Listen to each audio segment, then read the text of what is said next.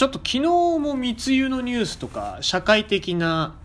話をしてましたので続いて今日もそういうニュースを読もうかなと思いますね。ちょっとね今日は動物というよりもね昆虫の話なんですね。というかまあ密輸っていうくくりで言うとね昆虫も被害受けてますのでお話ししとこうかなと思いますけどもね。えー、っとねカワウソなんかもよく密輸されますけど今ね増えてるのがカブトムシの密輸ですね。カブトムシ。カブトムシこれはかなりこのなんだろう海外のカブトムシってまあ皆さんご存知の方もございましょうけどもヘラクレスオオカブトとかね、えー、まあそういうものすごい派手なでかいカブトムシっていうのは南米のね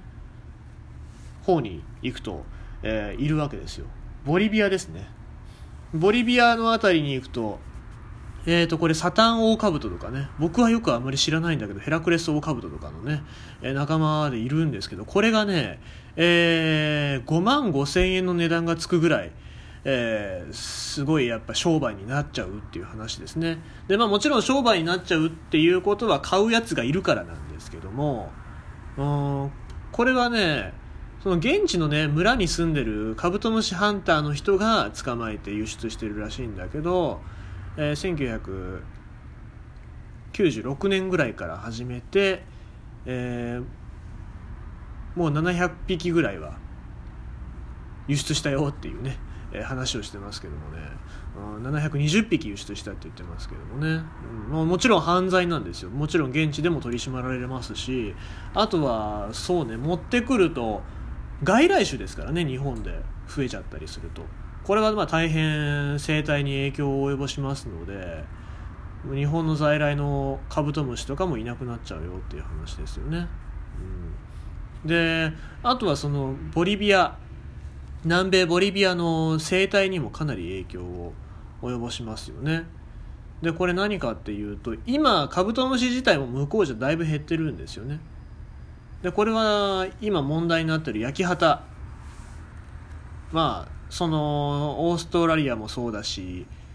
オーストラリアどうなのか分かんないですけどもブラジルの方なんかは焼き畑のせいだって言われてますけどもね、えー、畑を焼いて更地にして広くしてっていう作業をやってるので、えー、カブトムシが生息する森だったりっていうのが減ってる。っていうのとコカの葉を作る。まあコカインとかのね原料にもなりますけど、まあ、普通に葉っぱはお茶にしたりとかもあるんですよ。でコカの葉を作るための木をこう植えて植えまくってるから、まあ、実はそれはカブトムシが暮らせない環境なんですね。っていうのもあるしでどんどん今減ってるんですよね。でカブトムシって自然のその生態のサイクルの中で非常に重要な役割を持ってて、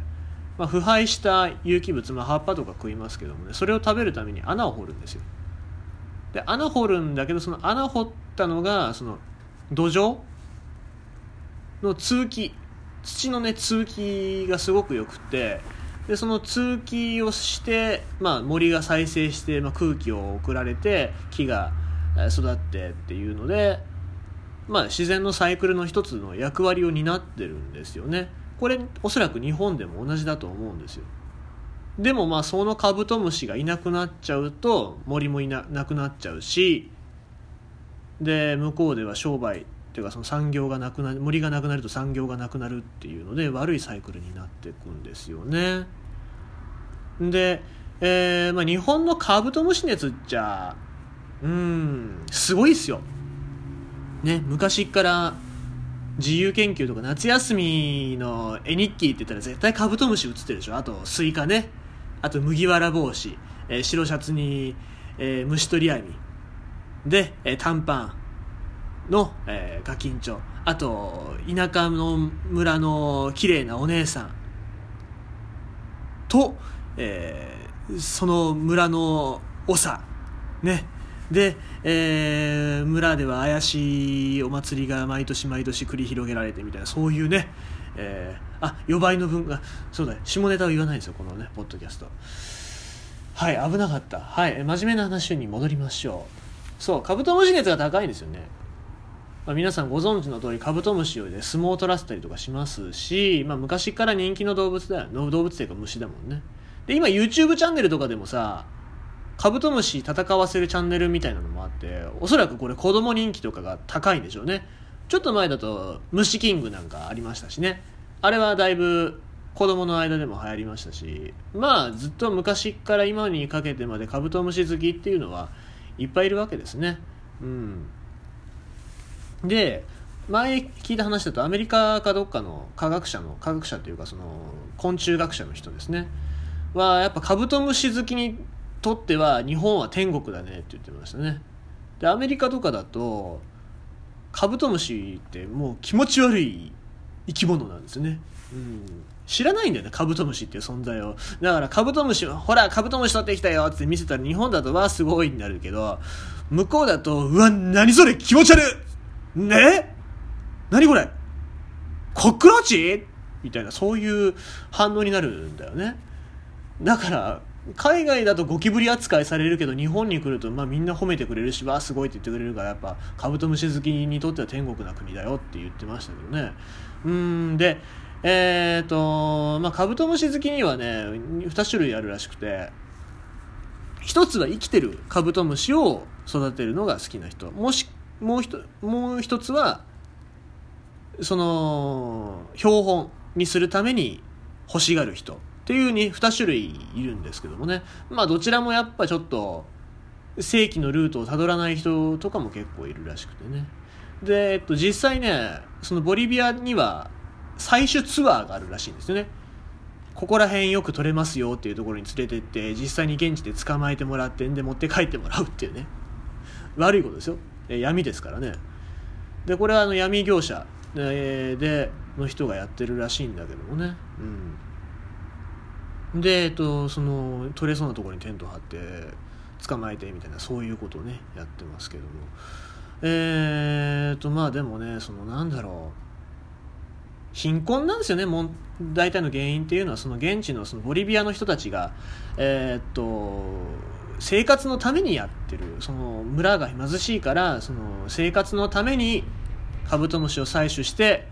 えー、生活の足しにしてるっていうのがおそらく主な原因だと思いますね。だから本当に密輸を止めたいのであれば現地の人そういう貧しい人たちの生活を改善させなきゃダメなんだろうなって僕は思いますね。カブトムシだけじゃなくてその動物の密輸とかもそうですよね。カワウソを密輸する人たちも別に大儲けしたいからやってるわけじゃなくておそらく大儲けしてるのは元締めの人たちだよね。その暴力団昨日も言った通り暴力団だったりそういう密輸を媒介仲介する人が大儲けしてるんであってその人たちは本当に生活のためにやってますからね。だからなんだろうね止めたいのであれば僕はツアーね別のツアーを組めないのかなと思う。旅行とかのね、うん、その人たちってやっぱその